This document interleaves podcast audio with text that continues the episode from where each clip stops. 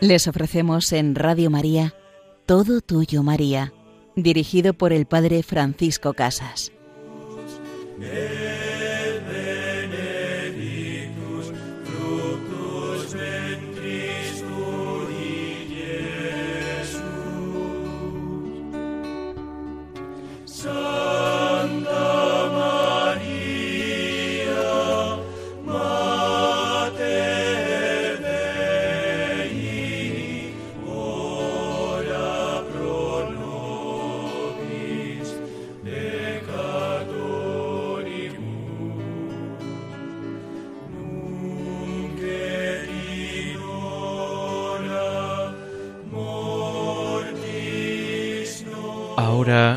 Y en la hora de nuestra muerte acudimos a ti, querida Madre. Venimos a pedirte tu consuelo, tu amparo, que tú siempre nos lleves al amor de tu Hijo Jesús, tú que eres consuelo de los afligidos, tú que eres esperanza de los que caen y de los que sufren.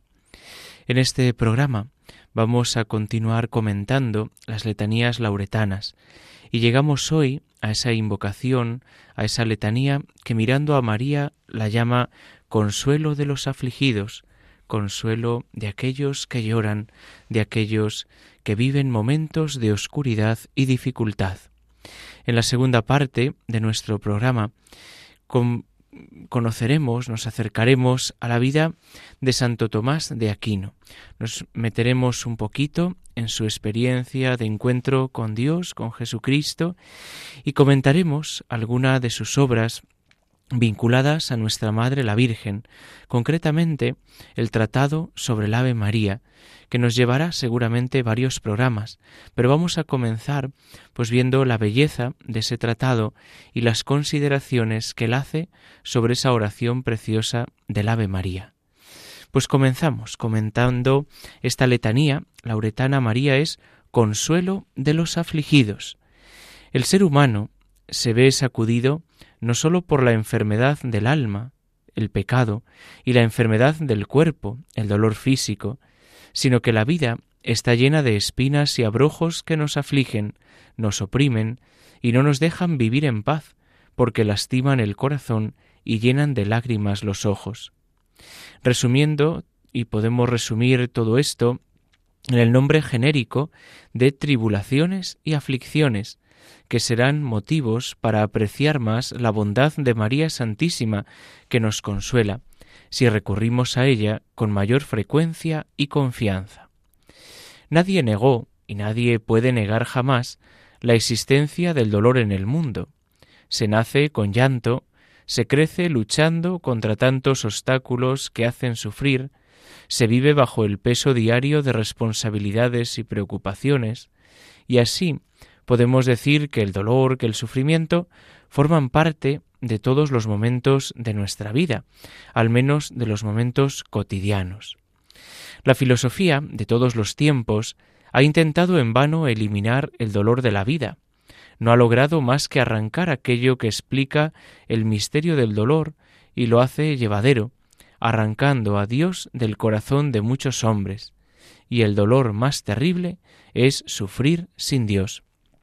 Por eso, cuando en nuestros días pues se presentan muchas técnicas para quitar el dolor, para no sufrir, es lo más inhumano que puede existir, porque el dolor y el sufrimiento, como hemos visto, aparecen unidos a la vida del hombre, desde la herida del pecado original, asumiendo la fragilidad de la vida y el ser criaturas, descubrimos que el dolor va unido a esa fragilidad humana.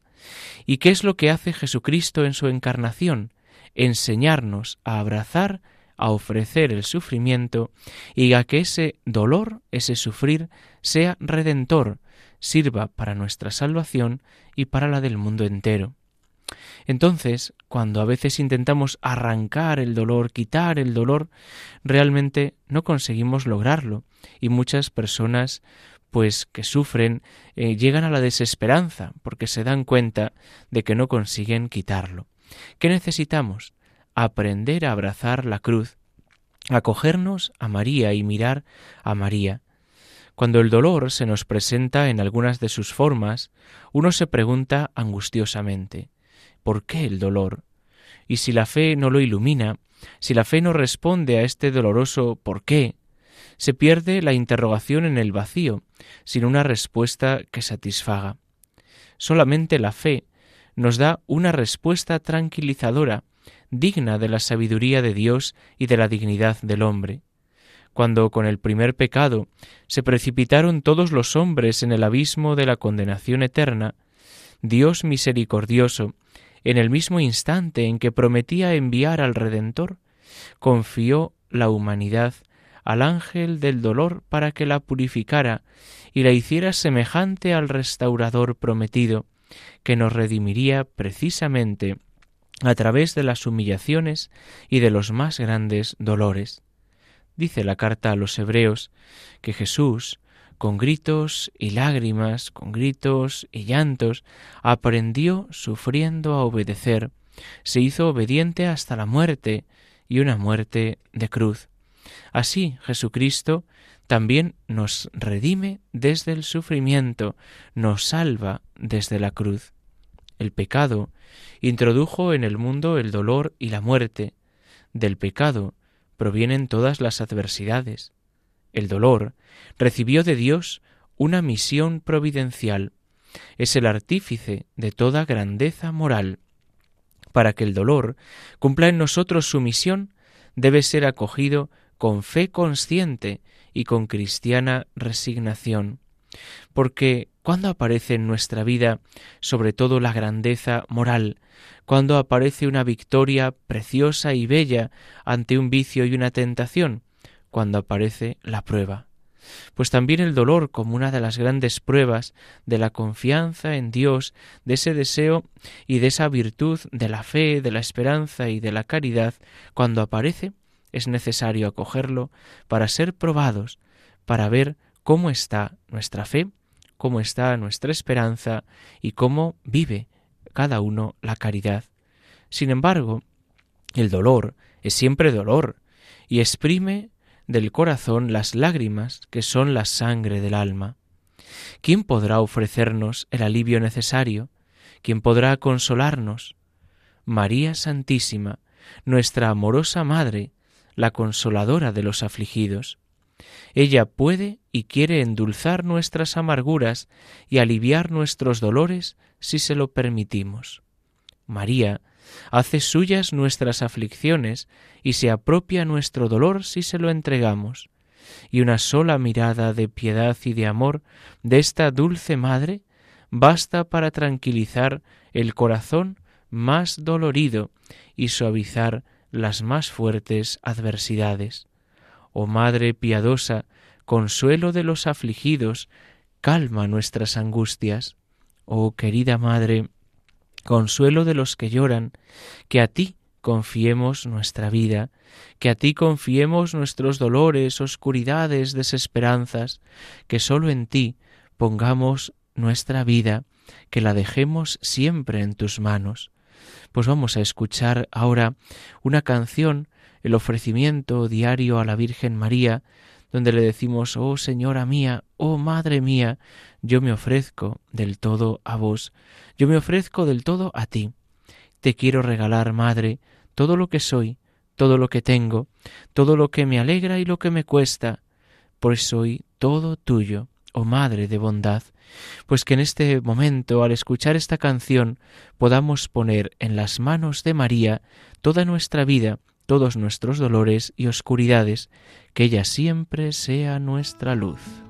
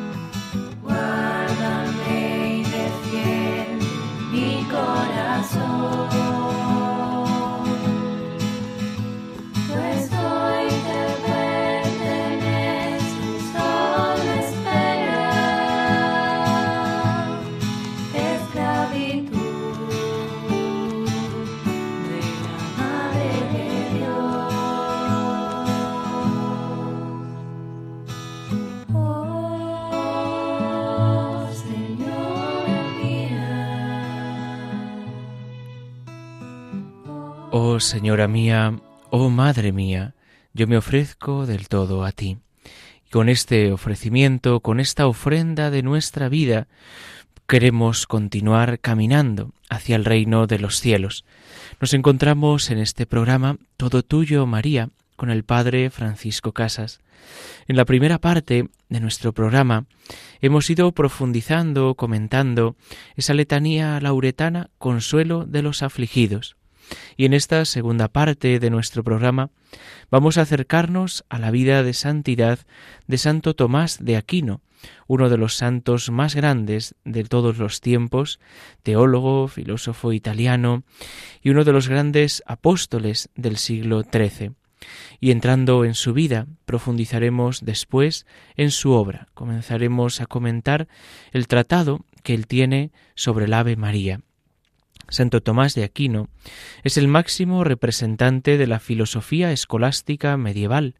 Abordó brillantemente una profunda y perdurable reformulación de la teología cristiana que apenas había recibido aportaciones relevantes desde los tiempos de San Agustín de Hipona, es decir, durante los ocho siglos anteriores. Hijo de una familia aristócrata de las más influyentes de la Italia meridional, estudió en Montecassino, en cuyo monasterio benedictino sus padres quisieron que siguiera la carrera eclesiástica. Posteriormente se trasladó a Nápoles, donde cursó estudios de artes y teología y entró en contacto con la Orden de los Hermanos Predicadores. En 1243 manifestó su deseo de ingresar en dicha orden, pero su familia se opuso firmemente, e incluso su madre consiguió el permiso de Federico II para que sus dos hermanos, miembros del ejército imperial, detuvieran a Tomás. Esto ocurrió en mayo de 1244, y el santo permaneció retenido en el castillo de San Giovanni durante un año. Tras la queja de Juan el Teutónico, general de los dominicos, a Federico II, éste accedió a que Tomás fuera puesto en libertad. Después se le permitió trasladarse a París, donde permaneció hasta 1256, donde obtuvo el título de maestro en teología. Durante estos años estuvo al cuidado de San Alberto Magno, con quien entabló una duradera amistad. Les unía además del hecho de pertenecer a la orden dominica, una visión abierta y tolerante del nuevo saber grecoárabe, que por aquellas fechas llegaba masivamente a las universidades y centros de cultura occidentales. Tras doctorarse, ocupó una de las cátedras reservadas a los dominicos, tarea que compatibilizó con la redacción de sus primeras obras, en las cuales empezó a alejarse de la corriente teológica mayoritaria, derivada de las enseñanzas de San Agustín de Hipona. En 1259 regresó a Italia, donde permaneció hasta 1268 al servicio de la corte pontificia en calidad de instructor y consultor del Papa, a quien acompañaba en sus viajes. Durante estos años redactó varios comentarios al pseudo Dionisio y a Aristóteles. Finalizó la Suma contra Gentiles, obra en la cual repasaba críticamente las filosofías y teologías presentes a lo largo de la historia, e inició la redacción de su obra capital, la Suma Teológica, en la que estuvo ocupado entre 1267 y 1274, y que representa el compendio último de todo su pensamiento.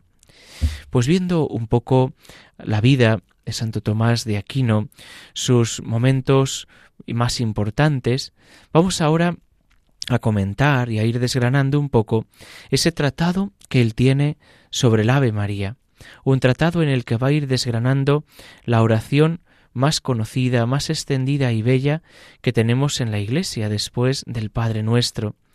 Esa oración comenzada por el ángel en la presencia de María y esa oración que cada día los cristianos al rezar el Santo Rosario pues vamos desgranando. Dice él, en el prólogo de este tratado, que en esta salutación se contienen tres cosas. Una parte la compuso el ángel, a saber, Dios te salve, llena de gracia, el Señor es contigo, bendita tú entre las mujeres. Otra parte la compuso Isabel, la madre de Juan el Bautista, a saber, bendito el fruto de tu vientre. Y la tercera parte la agregó la Iglesia, a saber, María, porque el ángel no dijo Ave María, sino Ave llena de gracia. Y este nombre, a saber, María, cuadra por su significado con las palabras del ángel, como será manifiesto. Dios te salve, o yo te saludo. Acerca de lo primero, hemos de considerar que en la antigüedad era algo muy notable que los ángeles se les aparecieran a los hombres y los hombres consideraban que era un honor inestimable el mostrarles su veneración, por lo cual la Escritura alaba a Abraham por haber recibido en hospedaje a los ángeles y por haberles mostrado veneración. Ahora bien, cosa nunca oída era que el ángel se inclinara ante un hombre, sino después de que saludó a la Santísima Virgen diciéndole con reverencia Dios te salve. Antiguamente no reverenciaba el ángel al hombre, sino el hombre al ángel, y se debía a que el ángel era superior al hombre, y esto por tres cosas. En primer lugar, en cuanto a la dignidad, por ser el ángel de naturaleza espiritual, y así nos lo recuerda el Salmo 103, a sus ángeles los hizo espíritus, mas el hombre es de naturaleza corruptible, por lo cual decía Abraham, yo que soy polvo y ceniza, hablaré a mi Señor. Por lo tanto, no era correcto que una criatura espiritual e incorruptible le rindiera homenaje a una corruptible, o sea, al hombre. En segundo lugar, en cuanto a la familiaridad con Dios, porque el ángel era un familiar de Dios, pues le asistía, y así lo dice el libro de Daniel en el capítulo 7. Millares de millares le servían y le asistían diez millares de centenas de millares de ángeles. Y el hombre es como un extraño y está alejado de Dios por el pecado. Así lo recuerda el Salmo 54. Me alejé huyendo. Por lo cual, lo conveniente es que el hombre reverencie al ángel como cercano y familiar del rey. Y en tercer lugar, su preeminencia se debía a la plenitud del esplendor de su gracia divina. En efecto, los ángeles participan con suma plenitud en la luz divina misma. Nos lo recuerda el libro de Job en el capítulo 25. ¿Pueden contarse sus soldados y sobre alguno no se levanta su luz?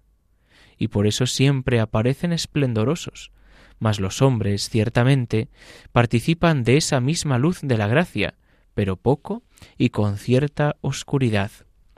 Así pues, no era conveniente que el ángel rindiera homenaje al hombre hasta que se hallara en la naturaleza humana alguien que en las tres cosas excediera a los ángeles, y esa criatura humana fue la Santísima Virgen María, y por eso, para indicar que en estas tres cosas lo aventajaba, quiso el ángel rendirle su reverencia con estas palabras Dios te salve, o yo te saludo, llena de gracia.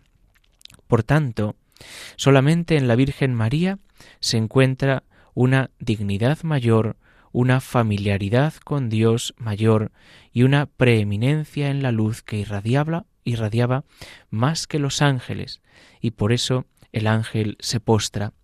Se postra ante María, Santísima Virgen aventaja a los ángeles en estas tres cosas, en la plenitud de gracia, que es mayor en la Santísima Virgen que en cualquier ángel, y por eso, para indicar tal cosa, el ángel le rinde pleitesía diciéndole llena de gracia, como si le dijera te rindo homenaje porque me excedes en plenitud de gracia. Pues vamos a quedarnos aquí, en el inicio de este tratado del Ave María que continuaremos en otros programas. Y vamos a pedirle a nuestra Madre la Virgen que nos ayude también a nosotros a vivir en gracia, en la gracia de los hijos de Dios, en la gracia de la pureza, en la pureza del alma, para que llenos de gracia como estábamos el día de nuestro bautismo, con esa vestidura blanca, con el alma limpia, nos presentemos así también un día delante de nuestro Dios, llenos de gracia, llenos de Dios. Por, os invito a que podáis escuchar de nuevo este programa en el podcast de Radio María o que nos escribáis un correo electrónico al programa todo tuyo maría arroba radiomaria.es con vuestros comentarios o sugerencias sobre temas que podemos tratar en nuestro programa. Y la bendición de Dios Todopoderoso, Padre, Hijo y Espíritu Santo, desciendan sobre vosotros. Alabado sea Jesucristo.